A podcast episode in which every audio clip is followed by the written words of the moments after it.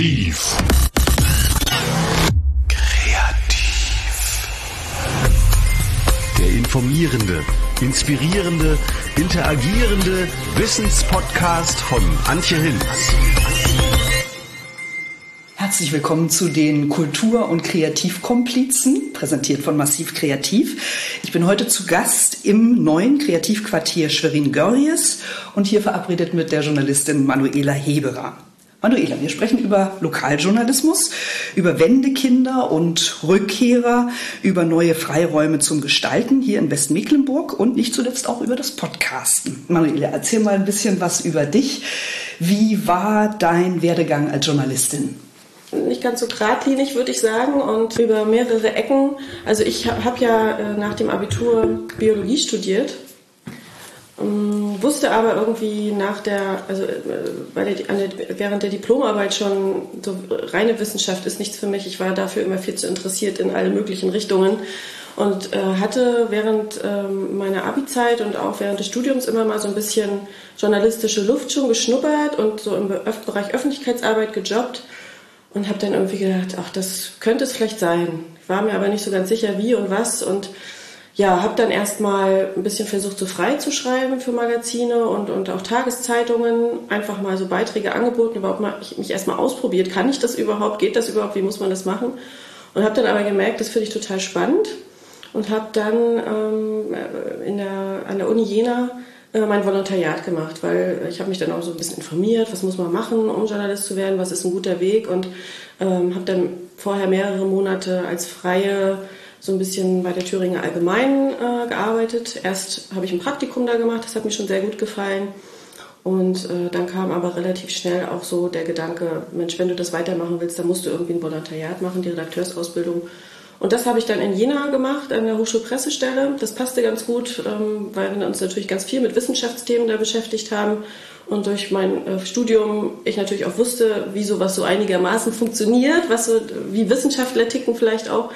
Ähm, Wissenschaftskommunikation ist ja ein ganz wichtiges genau, Thema heute, genau, das genau. sozusagen genau. aus dem elitären Elfenbeinturm ja. herauszubringen ja. in die ja in die Öffentlichkeit. Genau, und das habe ich da auch gemacht. Also tatsächlich Themen, mit denen ich mich sonst nie in meinem Leben äh, beschäftigt hätte, aber da musste ich es halt tun, ähm, irgendwie Texte zu machen, die auch jeder versteht, weil natürlich die Presseinfos, die dann da rausgingen, sollten dann an die Tageszeitungen und die Leser, die normalen Bürger, sollten natürlich verstehen, was in ihrer Hochschule dort vor Ort passiert. Und das war sehr spannend, also ganz tolle Themen. Und dann habe ich äh, danach noch so ein bisschen im Bereich ähm, Wissenschaft, auch gejobbt. Wir sind äh, zwischenzeitlich dann wieder nach Schwerin zurückgezogen, weil Familiengründung anstand und ich bin Mecklenburgerin und irgendwie war klar, die Kinder müssen auch irgendwie in Mecklenburg aufwachsen. Und naja, hier in, ich habe mich dann hier selbstständig gemacht als freie Journalistin, habe auch noch eine Weile im Bereich Wissenschaft, Journalismus gearbeitet. Ähm, das ist aber hier in Mecklenburg-Vorpommern gibt es leider nicht mehr so viele Möglichkeiten. Die Tageszeitungen haben längst keine Wissenschaftsredaktion mehr. Ähm, ich habe da noch für die DPA ein bisschen was gemacht, aber so immer mehr Lokales und Regionales eigentlich äh, thematisch äh, rückte dann in den Vordergrund. Schwerin hat keine Hochschule mehr. Als, einziges, genau. äh, als einzige Landeshauptstadt ja. keine Hochschulen, ein paar Fachhochschulen und ähm, ja, so Designschulen im Kreativitätsbereich. Ja. Wobei ich persönlich das gar nicht so schlimm finde, weil äh, wir haben eine sehr gute Universität in Rostock, äh, auch eine gute, sehr gute in, in Greifswald, äh, eine tolle Hochschule in Neubrandenburg, Wismar als Designstandort und auch Ingenieurwesen. Ich glaube, so für unser kleines Land sind wir doch relativ gut aufgestellt.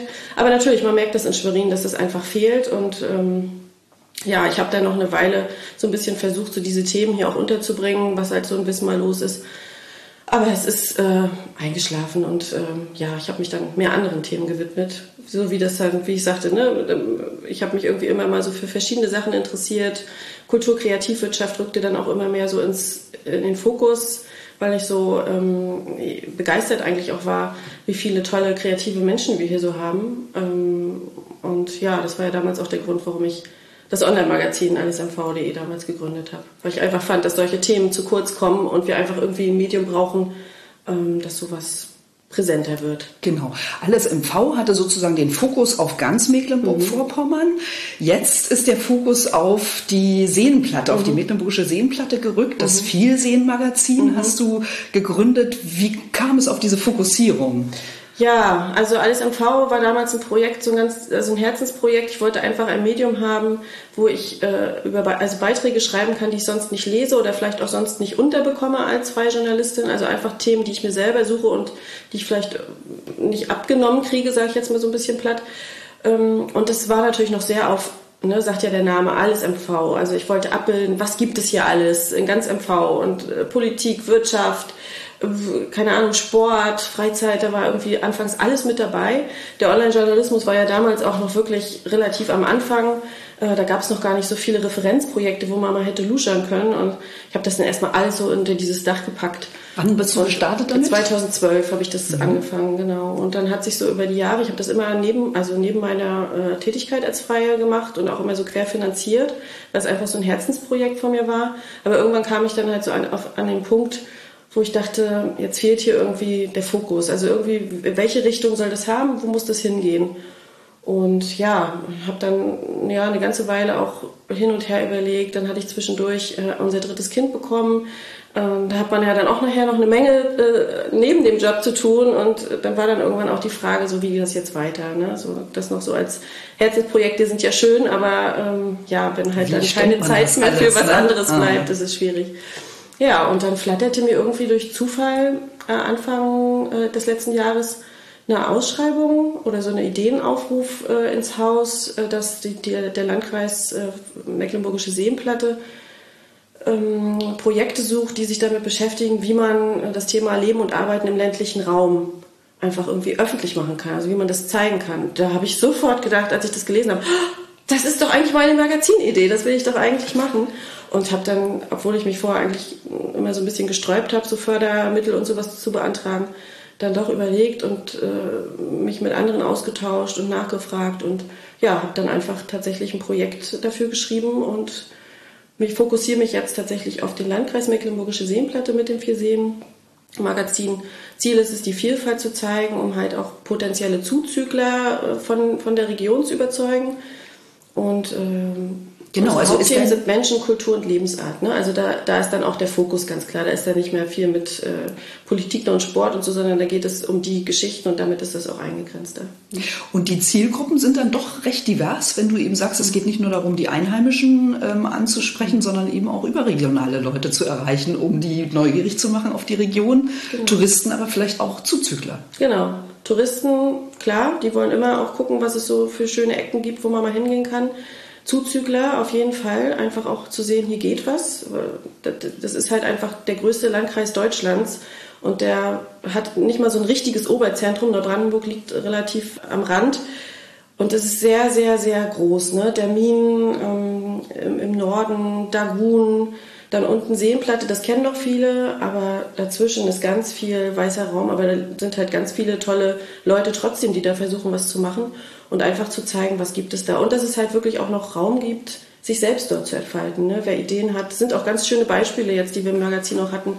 Leute, die aus Bayern oder sonst wo gekommen sind und dort praktisch ihre Träume und Ideen umsetzen können und wirtschaften können. Und da sind einfach ganz tolle Leute, die da was machen. Das macht immer wieder Spaß, die kennenzulernen. Ich bin auch immer wieder überrascht, wenn ich da so alles treffe. Aber es soll natürlich auch irgendwie so für die Einheimischen, also das ist so mein persönlicher Gedanke dabei, auch so ein äh, Hinweisschild in Anführungsstrichen sein. Guckt mal, was wir hier alles haben. Wir müssen nicht immer so dieses Mecker oder Jammer in diesem Mecker- und Jammer-Modus, äh, weil das finde ich, begegnet mir sehr oft. So, oh, wir hier oben, wir haben ja nichts und wir haben keine Wirtschaft und keine Industrie und wir haben dies nicht und das nicht.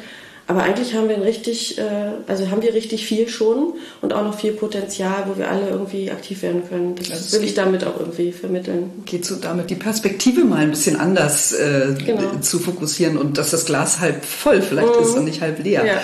Ähm, erzähl doch ruhig mal eine Geschichte, die dir besonders am Herzen lag, die du, wo du jetzt was berichtet hast, was dich selber vielleicht auch überrascht hat.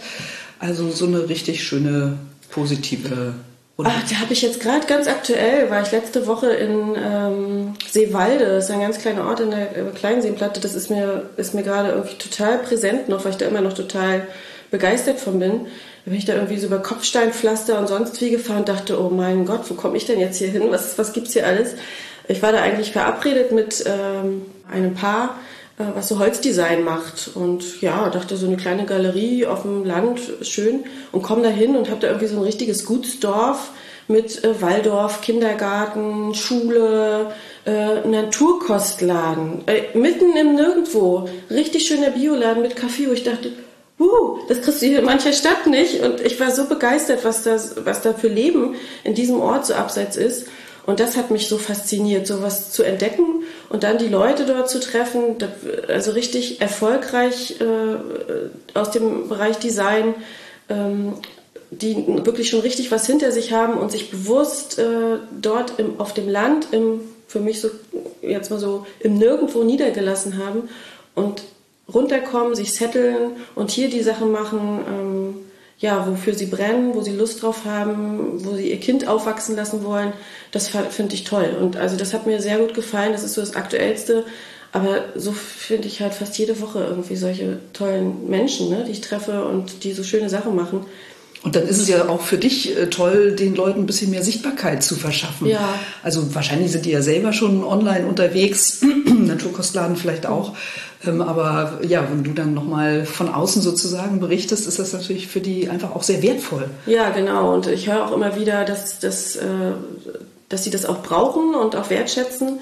Ähm, erstmal ist es so, dass man selber oft gar nicht die Geschichte sieht, die man eigentlich zu erzählen hat. Das ist mir gerade jetzt am, am Montag so gegangen da war ich bei einer äh, Kreativschaffenden, die malt halt äh, sehr intensiv, macht auch Mediendesign und habe mit ihrem Mann, ist ein Bootsbauer, zusammen teilt sich ein Büro. Und als ich sie angerufen habe, ob ich mal bei ihr vorbeikommen kann, äh, das, oh Gott, wieso zu mir? Ich habe doch gar nichts zu erzählen. Und naja, und ich dachte immer, Mensch, ihr habt auch alle irgendwie tolle Geschichten zu erzählen. Das finde ich halt einfach schön.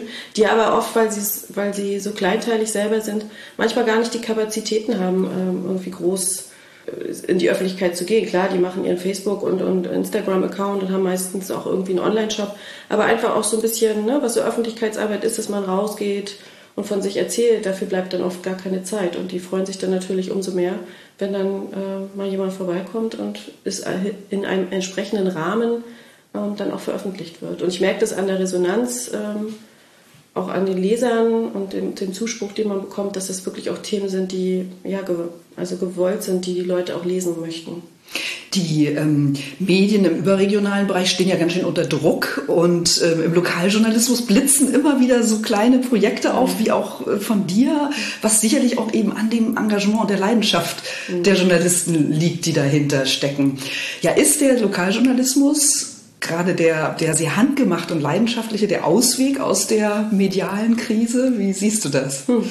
Das ist echt eine schwierige Frage. Ich, also ich glaube einfach, dass, dass es diese Leidenschaft braucht und diese, dieser Spaß und die Freude am Entdecken und äh, weniger äh, dieses äh, extrem wirtschaftliche Verlagsdenken, was leider heute äh, die lokalen Medien zunehmend ähm, ja, kaputt macht, sage ich jetzt mal. Ne? Also die, die lokalen Redaktionen waren früher auch wesentlich besser besetzt und wenn ich heute dann sehe, wie schmal die sind und was für große Bereiche die abdecken sollen, da bleibt ja gar nicht mehr Zeit, irgendwie solche Themen zu machen.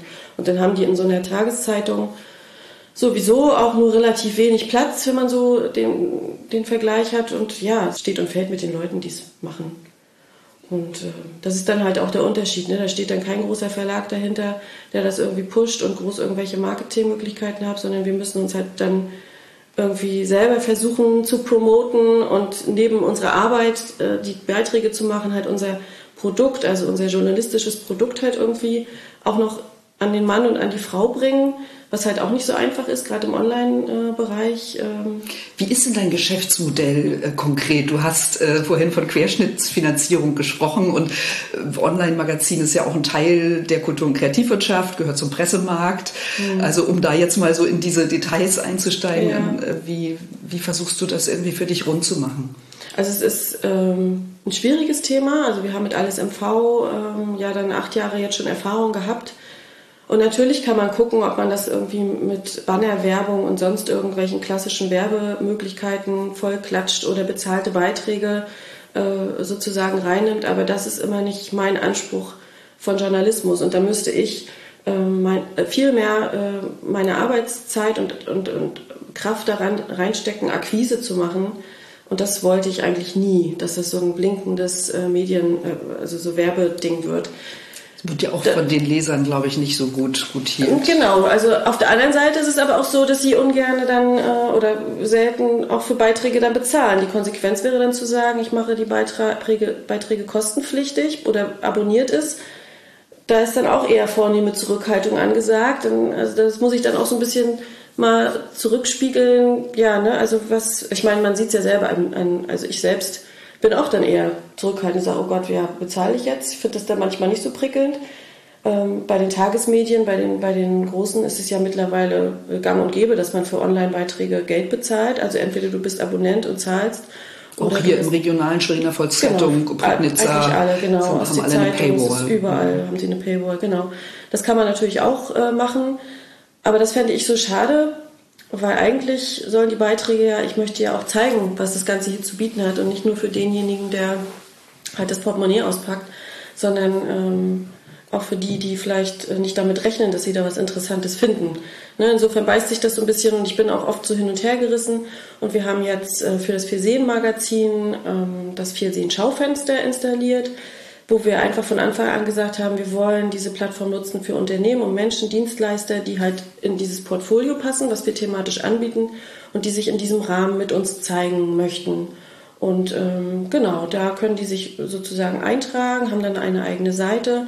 Und das ist bis jetzt noch äh, auch kostenfrei, aber wir werden ähm, das jetzt demnächst ähm, für einen ge gewissen Jahresbetrag bezahlen lassen müssen, weil sich das Projekt zwar dieses Jahr noch gefördert ist von der Europäischen Union, äh, worüber ich sehr dankbar bin.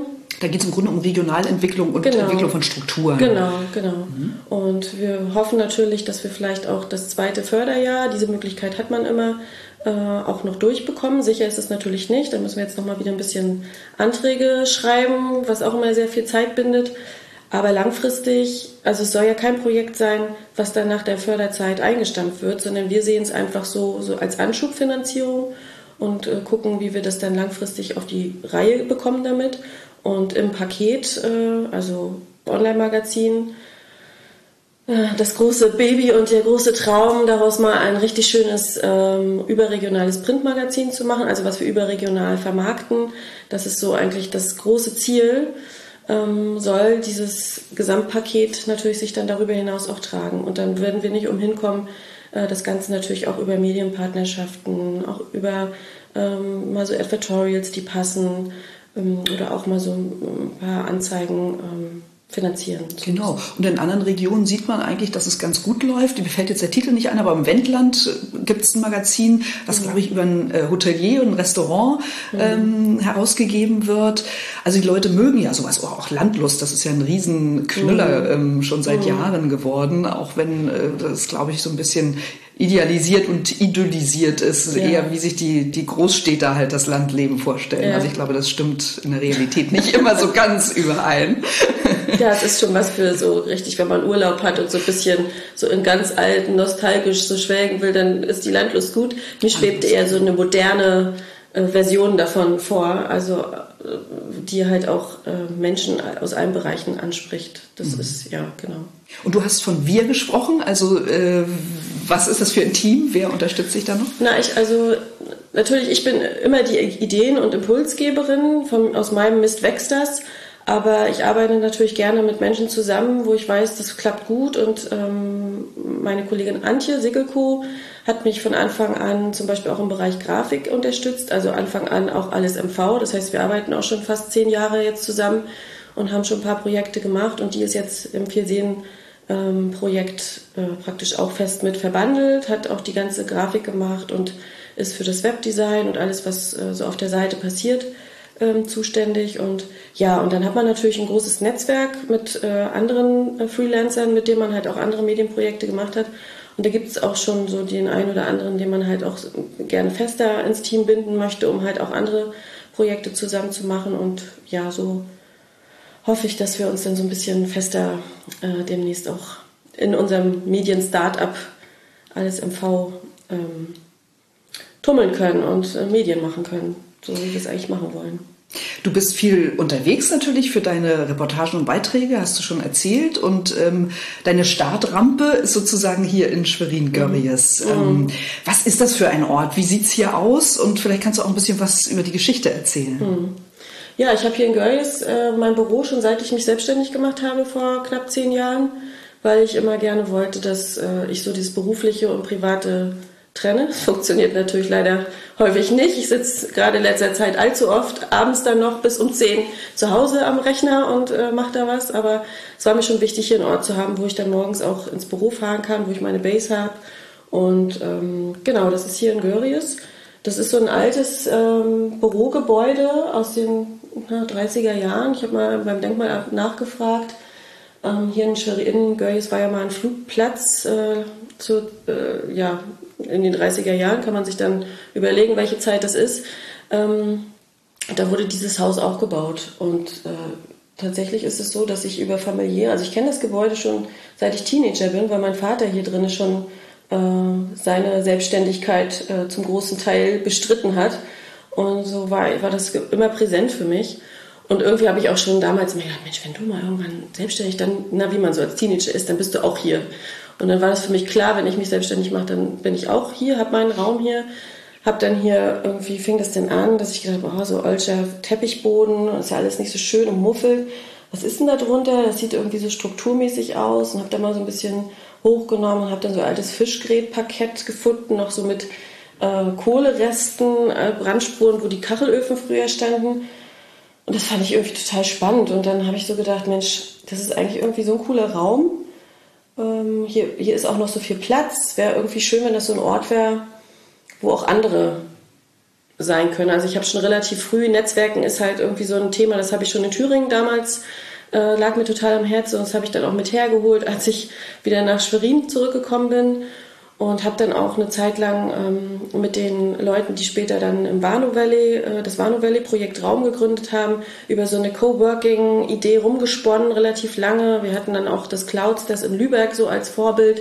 Vano Valley ist auch ein äh, kreatives genau. Coworking Space genau. in Rostock. Mhm. Ja, also da haben wir immer viel, äh, habe ich mich viel auch äh, schon lange äh, irgendwie für interessiert und rumgesponnen und ähm, ja, irgendwie schwebte immer die Idee im Raum, hier mal was draus zu machen. Also diesen Ort irgendwie zu entwickeln ähm, als so ein Ort für, für, für Leute, Selbstständige, äh, Kreativschaffende, Kulturschaffende, die einfach ähm, ja, auf engerem Raum zusammenarbeiten wollen, natürlich jeder für sich, aber wo es halt einfach fällt, sich zu finden, um äh, Projekte vielleicht mal zu machen, wo man sich zusammenfindet und sagt, hier, Mensch, hier oben sitzt das Tonstudio, machen wir heute, wir brauchen mal jetzt da was. Oder da ist der Fotograf, der hat da in den Hallen irgendwie gerade äh, schöne Shootingräume, die er nutzen kann. Oder man trifft sich mal zum gemeinsamen Mittagessen oder so. Also so der Austausch, den man so als Freelancer sonst manchmal, also der fehlt dann oft, ne, weil man so viel alleine unterwegs ist für sich.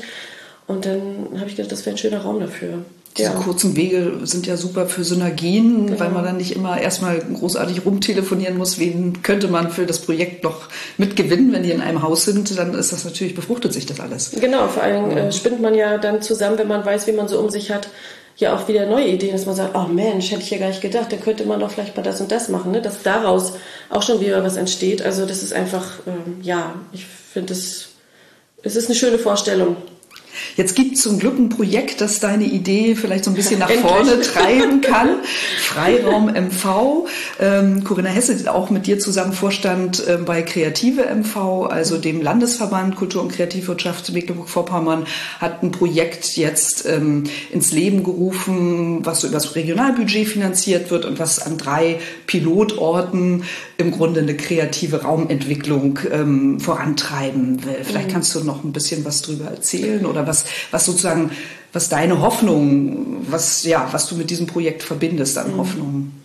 Also ich, das ist ein total tolles Projekt und ich freue mich total, dass wir als Standort hier in Görries äh, auch daran teilnehmen dürfen. Das war jetzt nicht selbstverständlich, weil wir auch die Stadt äh, Schwerin mit im Boot haben mussten, die sich auch dann äh, für dieses Projekt sozusagen dann einsetzen und es ist ähm, einfach total schön, dass es darum geht, die Orte jetzt vielleicht weiterzuentwickeln, also so Prototypen äh, oder Beispielpakete zu machen. Wie kann man es machen? Wie kann man solche Immobilien beleben und Kultur- und Kreativwirtschaft äh, vielleicht anzusiedeln?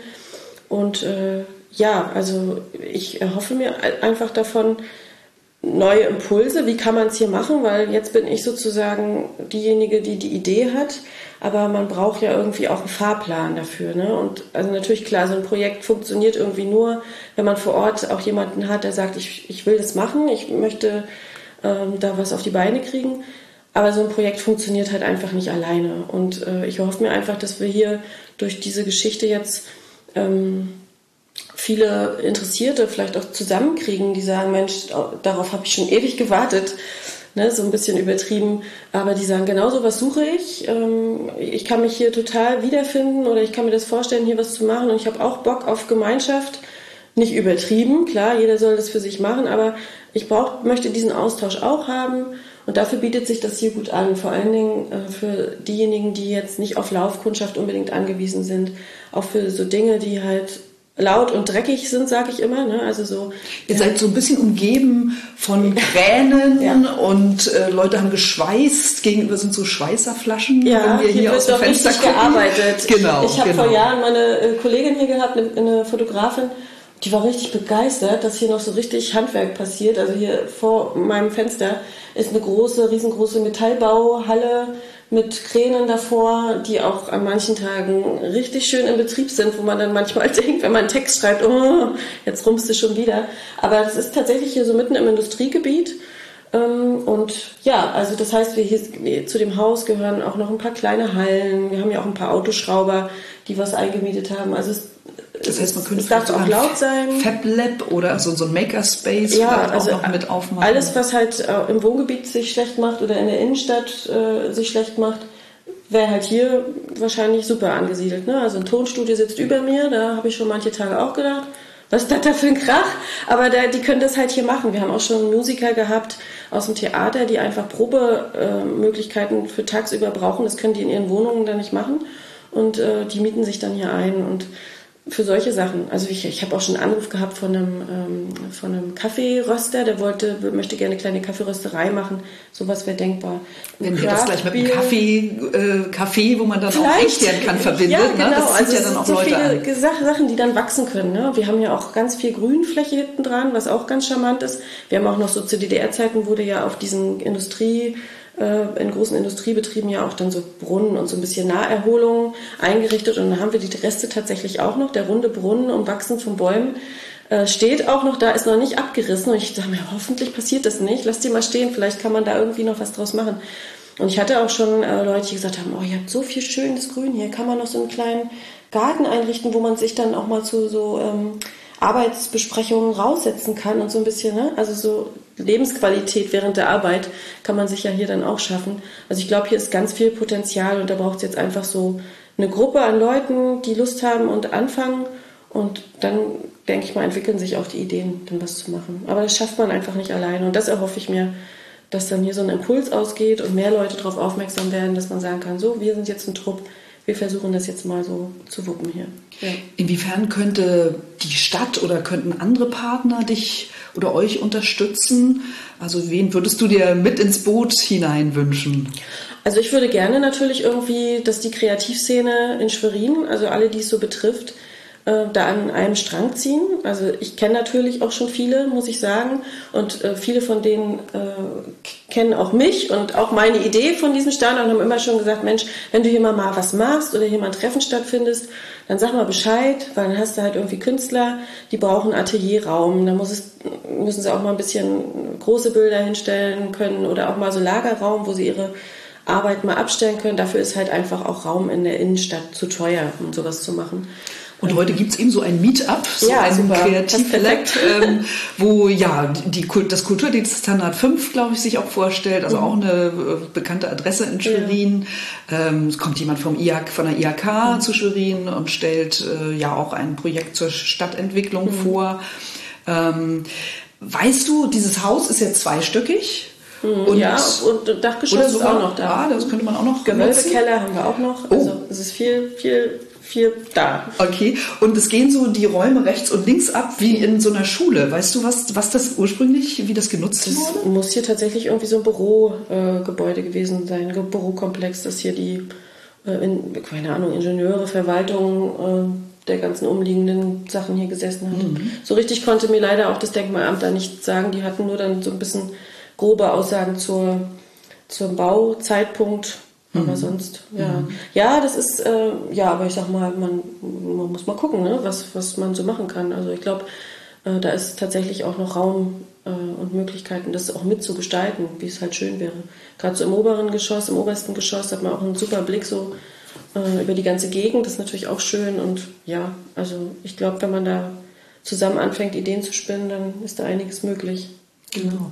Es ist so der zündende Geist des Co-Kreativen. Mhm. Und ähm, ja, ich glaube, wenn die Leute erstmal hergucken, herkommen und sehen, wie die, wie die äh, ja, Substanz ist, und dann kommen ja, entstehen ja wieder neue Ideen, um auch äh, für sich irgendwie ja, ein Geschäftsmodell im weitesten Sinne zu entwickeln oder zu sagen. Das genau. würde gut passen. Mhm. Ja, und es ist halt auch schön, heute kommen ja auch äh, Vertreter der Stadt und der IHK dass halt auch, auch die Akteure dort äh, von diesen Orten wissen und ähm, das auch vielleicht weitergeben können. Ne? Da kommen dann vielleicht auch Interessenten mal und fragen, Mensch, wir hätten, würden, hm, dann kann man auch mal sagen, guck doch mal dahin. Und wenn keiner von dem anderen weiß, geht das natürlich nicht. Und ja, dafür ist der Abend heute natürlich auch schön, dass man sich so mal vernetzen kann und schauen mhm. kann, wie geht's. Mhm. Mhm. Wäre der digitale Innovationsraum auch möglicherweise für dich ein Präsentationsort, einfach mal zu sagen, hier uns gibt es eben gerade für Leute, die jetzt, wie du sagst, ein bisschen mehr Platz und, und Lärm auch brauchen und eben mit den Händen was mhm. Handwerkliches machen. Mhm. Also ich finde es total charmant, dass wir in der Stadt halt diese Orte haben, äh, die man nutzen kann. Da könnte ich mir den digitalen Innovationsraum erstmal vorstellen, wenn ich irgendwie in der Stadt zu tun habe und äh, schnell mal noch eine Stunde einen Arbeitsplatz brauche, wäre das natürlich ideal, auch mal hinzugehen. Die Möglichkeit gibt es ja dort schon, aber auch um halt bestimmte Projekte mal zu präsentieren. Das ist ein schöner zentraler Ort, an dem man vielleicht mal eine schöne Veranstaltung machen kann. Ähm, und ich glaube, der Geist ist auch so von den Akteuren äh, jeweils vor Ort, dass eigentlich auch so äh, Netzwerken und gegenseitige Befruchtung und, und, und Ideen ähm, gefragt sind. Ich glaube, da sind jetzt ganz viele solcher Leute in den, an den jeweiligen Stellen dort, äh, die da auch Bock drauf haben und es jetzt einfach irgendwie dann mal losgehen muss. Mhm. Du bist, wenn ich richtig informiert bin, Jahrgang 1980. Mhm. Genau, also bist ich noch dieses Jahr genullt. ich auch, aber zehn Jahre früher sozusagen, noch obendrauf. Genau. Also du hast als Kind die DDR noch erlebt und du bist aber nicht wie viele andere weggegangen, sondern ja, hast hier studiert, hast es ja gesagt, und bist wieder ähm, nach Schwerin dann zurückgekommen. Was hat dich hier in Mecklenburg-Vorpommern so verwurzelt? Also was, was magst und magst und schätzt du an diesem Landstrich? Tja, also ich glaube, ich bin einfach ein totaler Familienmensch. Also das ist, ich habe, ähm, ja, also Anfang 20 bin ich auch mal für ein paar Wochen, es war wirklich ein paar Wochen, äh, in, in, Süddeutschland gewesen, in München. Und wir haben überlegt, ob wir uns da sozusagen unsere Zukunft aufbauen. Und das, da war für mich die Zeit einfach überhaupt nicht reif. Und ich habe gemerkt, so ohne Familie, das geht gar nicht. Also ich bin, ich bin mit zwei Geschwistern aufgewachsen und äh, ja, ich habe mich hier immer wohl gefühlt. Also das ist, äh, für mich kam das auch eigentlich nie in Frage, so richtig für immer wegzugehen. Ich habe vier Jahre in Thüringen gelebt dann und ich habe echt jeden Abend das Nordmagazin geguckt, um so mein Heimweh zu stillen. NDR, das ja, Lokal, das Lokalfernsehen, genau. damit ich weiß, was ist zu Hause los. Also es war echt vier Jahre lang. Ich sage immer, ich habe so eine tolle Zeit da gehabt. Wir haben so viel erlebt. Ich bin mit meinem jetzigen Mann, äh, habe ich dort unten gewohnt. Wir haben so viel erlebt. Wir sagen das auch immer. Es war so schön. Wir haben alles mitgenommen, was irgendwie ging. Aber auf der anderen Seite waren es für mich auch echt vier Jahre irgendwie immer so latent Heimweh. Und es war klar ähm, auch, dass ich auch wieder zurückgehe. Und das hatte, ja, ich weiß auch nicht, ich fühle mich hier oben wohl. Mecklenburg ist irgendwie meine Heimat. Ich mag die Landschaft. Ich mag auch Schwerin. Es gibt so oft Tage, dass ich morgens äh, dann, äh, wenn ich da in der Stadt zu tun habe, da am Pfaffenteich lang gehe, noch vor acht. Und ich denke einfach oft so, es ist so schön hier. Ich bin so froh, dass ich hier lebe. Es ist einfach meine Stadt und es ist einfach auch ein Ort, wo ich das Gefühl habe, der wirklich gut ist, dass unsere Kinder hier aufwachsen können, weil es ist äh, groß genug, dass sie hier, äh, dass man hier alles machen kann, aber auch noch äh, sozusagen klein genug, um nicht irgendwie den Überblick zu verlieren. Und ähm, ja, man muss immer wieder mit wachen Augen wirklich entlang gehen, weil äh, wer von außerhalb kommt, sagt, das ist fast so schön wie in Venedig, ne, mit dem Wasser. Ja, aber es gibt auch ganz viele, sagen, hier ist Provinz, hier ist ja nichts los, hier werden die Bürgersteige hochgeklappt, Beamtenstadt und was man nicht alles hört. Also ich kann mich äh, nicht beklagen. Wir, wir, ich habe hier eigentlich alles, was ich brauche.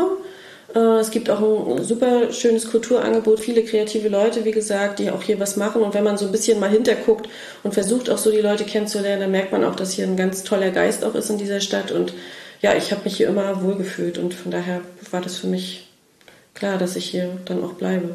Und wenn man Lücken sieht, kann man ja selber gestalten. Eben, ne? da bin genau, ich dann eher der Typ, dass ich dann gucke, was kann man machen, ähm, was kann man vielleicht auch gemeinsam mit anderen irgendwie ins Leben rufen. Also ich denke auch, dass äh, ich bin da eher nicht so der Jammertyp, eher so der Machertyp.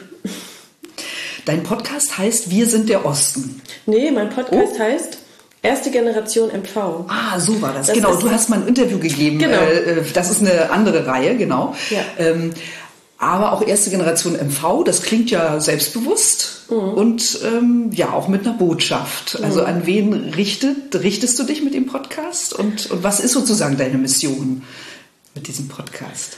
Ja, also es ist so ein bisschen, ich habe mich eine ganze Weile äh, lange mit, dem, mit der Initiative Erste Generation, äh, Dritte Generation Ost beschäftigt, weil ich ja äh, sozusagen Wendekind bin und die, genau diese Generation abdecke. Und ähm, mich hat dann irgendwann äh, wurde ich gefragt, ob ich äh, bei der Initiative Wir sind der Osten mal ein paar Fragen beantworte, wie mich das geprägt hat, meine Zeit und also meine Kindheit und äh, ob ich da was mitgenommen habe und wie ich dies und das erlebt habe.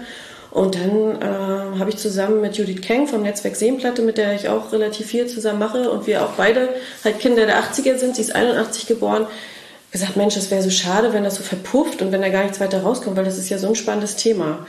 Ähm, der Hintergrund war einfach, dass sie Fragen anders beantwortet hat, eine ganz andere Sicht drauf hatte als ich. Und das fanden wir so spannend, dieses, wie, Mensch, wie sehen wir das überhaupt? Der eine fühlt sich überhaupt nicht mehr ostdeutsch. Der andere sagt, Mensch, doch, der hat merkt, das hat ziemlich viel in meinem Leben verändert, diese Wende. Und das fanden wir einfach spannend. Und dann auch natürlich zu zeigen, äh, was haben diejenigen, die halt noch ein bisschen DDR, also dort Kinder waren und aber dann sozusagen erwachsen geworden sind in diesem, äh, in dem neuen Deutschland, sage ich jetzt mal, also in der, in den, ähm, in der Bundesrepublik, hat das überhaupt eine Bedeutung gehabt? Ne? Hat uns das irgendwie beeinflusst? Und was machen wir heute? Also wir wollen da gar nicht so, so nostalgisch sein, dass wir immer sagen, oh, weil damals war das so und heute ist das so, sondern natürlich, das ist auch wichtig, weil ich finde, dass jeder auch mal so ein bisschen so seine Sicht äh, sagen kann, äh, wie er das so erlebt hat. Das, da kommen auch ganz spannende Sachen bei raus, finde ich. Aber vor allen Dingen auch, was, die, was haben die seitdem gemacht? Was machen die heute? Wie, wie äh, viele leben so im Verborgenen, sage ich jetzt mal, und haben so spannende Geschichten zu erzählen. Und das ist einfach so der Hintergrund. Also ich mag einfach, also ich mag einfach diese Geschichten von den ganz normalen Menschen. Das ist einfach das, was mir so am Herzen liegt, das mal zu erzählen. Und mir geht es als Journalistin oft so, dass ich Interviews führe mit spannenden Typen und immer denke, ey, das kann ich nie so wiedergeben, wie du eigentlich bist. Das ist so, das muss, du musst es eigentlich selber erzählen. Und da kam mir irgendwann letztes Jahr der Podcast so ins Gehege. Früher habe ich mich nie dafür interessiert, habe ich gedacht, Podcast, das macht man, wenn man joggt und joggen mache ich nicht. Das ist nichts für mich. Aber letztes Jahr habe ich da so mein, mein Herz dran verloren, dass ich dachte, das ist irgendwie so ein cooles Format dafür, was ich eigentlich zeigen will, dass die Leute selber selber sprechen und nicht, dass ich dann übersetze, was sie gesagt haben, sondern es kommt ja auch auf das Wie an, auf die Zwischentöne und äh, ja und auf die Stimme natürlich auf die Stimme, auf die Pausen, auf das genau. alles, auf das Ganze, ne und auch auf das Menschliche, dass man einfach auch äh, sieht, es können nur die können so sein, wie sie sind und äh, ja, das, das äh, wollte ich einfach so zeigen, wie es ist, also pur. Und deswegen habe ich diesen Podcast ins Leben gerufen. Es ist ja gerade auch äh, dadurch, dass wir dieses Jahr 30-jähriges Jubiläum, Mecklenburg-Vorpommern, Gründung, ne, Wende ist ja bekannt, ähm, ist, habe ich gedacht, das passt einfach so super. Und ja, unsere Jubiläumsfolge kommt jetzt am 3. Oktober raus. Das sind dann nur Judith und ich, sonst haben wir immer zu dritt äh, die Gespräche geführt. Ähm, aber ich habe schon gesagt, ich glaube, ich werde danach nicht aufhören. Ich werde das irgendwie weitermachen, weil es gibt noch so viele ähm, erste Generation MV-Leute auf meiner Liste und es kommen auch immer wieder neue dazu, dass ich glaube, dass das auch so eine äh, sporadische Reihe auf jeden Fall auch bleibt. Und tatsächlich äh, treffe ich auch jetzt immer mal so Leute, ach, du bist das, die das macht. Oh, hier, und dann zeigen die mir ihr Handy. Ich habe den Podcast hier drauf. Das ist total spannend. Wann kommt denn die nächste Folge? Und das ist natürlich irgendwie auch äh, schön und eine äh, Motivation, auch weiterzumachen, dass das halt auch irgendwie so Geschichten sind, die die Leute hören wollen. Ja, und es gibt ja so Dinge, ähm, wo man denkt, ja, das haben wir schon irgendwie früher so gemacht. Also Upcycling ist ja so ein Thema. Mhm. Ja, Neudeutsch, Upcycling. Jetzt heißt es anders. Wir haben, genau, wir haben alle immer repariert, Dinge repariert. Ich bin ja auch äh, ein, ein Kind der DDR im Spreewald aufgewachsen. Mhm. Also ähm, ja, äh, was heute so als neues Ding verkauft wird und ähm, mhm. das und da auch vielleicht äh, den Leuten, die älter sind, nochmal ein Bewusstsein dafür zu geben und auch vor allem Selbstbewusstsein zu sagen, Mann, das habt ihr schon lange gemacht, da habt ihr irgendwie den anderen was voraus und mhm. ähm, nehmt das einfach mal wahr. Das mhm. ist äh, nicht, es war nicht alles schlecht. Ne? Man muss sich ja, das nicht genau. von außen einreden lassen. Ja, genau. Das ist mhm. halt oft so diese Vorurteile, die man hat und manchmal ähm, also das würde ja bedeuten, dass wir sagen, unsere Kindheit war in allen Facetten total blöd. Es kommt viel raus, dass wir eigentlich mit denen, mit denen ich gesprochen habe, die, wir hatten alle eine tolle Kindheit. Wir können nichts Negatives sagen. Sicherlich gibt es ganz schlimme Schicksale und bestimmt auch ganz viele Familien, wo, wo das alles nicht so prickelnd war. Aber grundsätzlich äh, zu sagen, es war alles blöd, dann würden wir sagen, unser ganzes Leben war eigentlich bis dahin Mist und das war es halt einfach nicht, weil das ist so eine prägende Zeit. Die Kindheit ist eigentlich so die wichtigste Zeit und äh, einfach mal sozusagen, wie sind wir denn überhaupt aufgewachsen, abseits aller Vorurteile, die man so hat und viele Leute, die von außen sagen, wie das damals so war, wir sind ja trotzdem ganz normal, haben wir da gelebt, ne? Und äh, das natürlich war das Leben anders als als äh, in Westdeutschland, ähm, aber wir haben trotzdem irgendwie was erlebt und es ist auch interessant zu sehen, was halt sich auch dadurch geändert hat. Da gibt es ganz viele Parallelen, ähm, finde ich auch ganz spannend. Also, dass da viele ähm, gleiche Eindrücke hatten, dass viel Gemeinschaft dann nach der Wende weggebrochen ist und solche Geschichten. Ist auch ein schöner Austausch, ne? Also untereinander sich mal auszutauschen und zu hören, geht dir das auch so? Aber ich finde auch für die andere Generation, für unsere Elterngeneration einfach auch mal zu sagen, hm, so haben wir das erlebt, so haben wir das wahrgenommen. Ich glaube nicht, dass viele Leute das Thema so großartig im Familienkreis thematisieren und dass viele Eltern auch gar nicht wissen, wie ihre Kinder überhaupt das wahrgenommen haben, weil das einfach auch so eine extreme Zeit auch war, äh, dass man sich damit gar nicht befasst hat. Und dann war das irgendwann vorbei, dann ne, ist man selber erwachsen gewesen und dann war das eigentlich nie Thema. Ich finde das auch einfach so von der Seite auch mal spannend, dass die die auch mal sich anhören können, ähm, wie es uns eigentlich dabei mit ergangen ist und wie wir das erlebt haben. Ja, viele sind ja überrollt worden von den ganzen Alltagsproblemen mhm. und Entlassungen und der Kampf um die Existenz, ja. dass da eigentlich wenig Freiraum geblieben ist zu reflektieren. Und meine 30 Jahre, das klingt, ist ja wirklich eine lange Zeit ja. und eigentlich dringend nötig, dass man mal wieder über ja. Dinge durchaus kritisch natürlich äh, nachdenkt, aber überhaupt mal nachdenkt und sich damit auseinandersetzt. Und ich sehe es als nochmal ganz kurze Ergänzung auch nochmal für die nachfolgende Generation ganz wichtig, weil ich merke das bei meinen eigenen Kindern, für die ist das so unvorstellbar. Bei uns ist es tatsächlich so, dass ich hier aus Schwerin komme und mein Mann äh, aus Westfalen. Und wenn wir denen erzählen, dass wir aus zwei ganz verschiedenen Ländern stammen und bei er so aufgewachsen ist und bei mir das so war, das ist schon so weit weg für die. Es ist ja einfach auch so ein bisschen ja, also Geschichte einfangen und nochmal. Erzählt vom Krieg. Ja, naja, so viel Opa fühle ich mich noch nicht. Aber damit kann man auch so ein bisschen, äh, ja, das also ist tatsächlich, was ich einfach damit sagen will, das ist wahrscheinlich so für alle drei Generationen äh, so ein Thema, was Berührungspunkte hat. Waren auch sozusagen Rückkehrergeschichten dabei? Also was, welche Leute hast du befragt? Es sind ja tatsächlich auch viele, die auch mal für fünf Jahre ins Ausland gegangen sind mhm. und dann auch wieder mit ganz anderen äh, Augen und auch mit einem wahnsinnigen Elan und auch mit einer Wertschätzung wieder zurückkommen mhm. und sagen, das war ganz schön, war eine ganz schöne Zeit. Ähm, ich habe da auch Ideen gekriegt, mhm. die ich aber hier in Mecklenburg eigentlich auch ganz gut verwirklichen mhm. kann. Also äh, ehrlicherweise muss ich sagen, wenn ich jetzt so kurz mal reflektiere, sind alle Rückkehrer von denen, die wir bis jetzt äh, im Interview hatten. Der erste war Gabriel Rade, war zum Studium in äh, Darmstadt und ist aber wirklich so ein Rostocker Jung, der ist dann auch wieder zurückgekommen mit seiner Frau. Dann hatte ich ähm, mit Katrin Hill ein Interview gemacht. Die war ganz lange im Ausland und hätte bestimmt auch irgendwo ganz, woanders richtig super Karriere gemacht und äh, ganz international unterwegs gewesen, aber ist jetzt auch hier wieder bei uns äh, in ihrem kleinen Dorf, wo sie aufgewachsen ist. Und was macht sie da jetzt? Da ist sie, ähm, macht sie Social Media, die Facebook, Facebook-Päpstin ist sie. Also, also tatsächlich. Die Digitalarbeiter, die überall arbeiten ja, können. Ja, genau. Und das macht sie da. Und sie hat sich auch dafür eingesetzt, dass da überhaupt das entsprechende Internet dort ist. Also sie hat dann auch eher gesagt, ne, bevor ich jetzt woanders hingehe, nee, ich will hier bleiben, meine Eltern sind hier. Ähm, ich möchte, dass meine Familie hier ist, dass meine Kinder hier aufwachsen. Ich sorge jetzt dafür, dass hier Internet ist. Und dann ist die da von Tür zu Tür getingelt und hat da dafür gesorgt, dass da im Orten. Also ne, so dieses äh, Machergeschichten. Ich möchte selber mhm. äh, dafür wirken, nicht rumjammern und sagen, hier geht's nicht, ich gehe woanders hin, sondern dafür sorgen, dass die Strukturen vor Ort dann so sind, dass man dort gut arbeiten kann. Und ja, Dennis Burmeister ist ähm, in Berlin gewesen und ist dann wieder ganz bewusst nach Mecklenburg zurück, obwohl er früher dann immer weg wollte.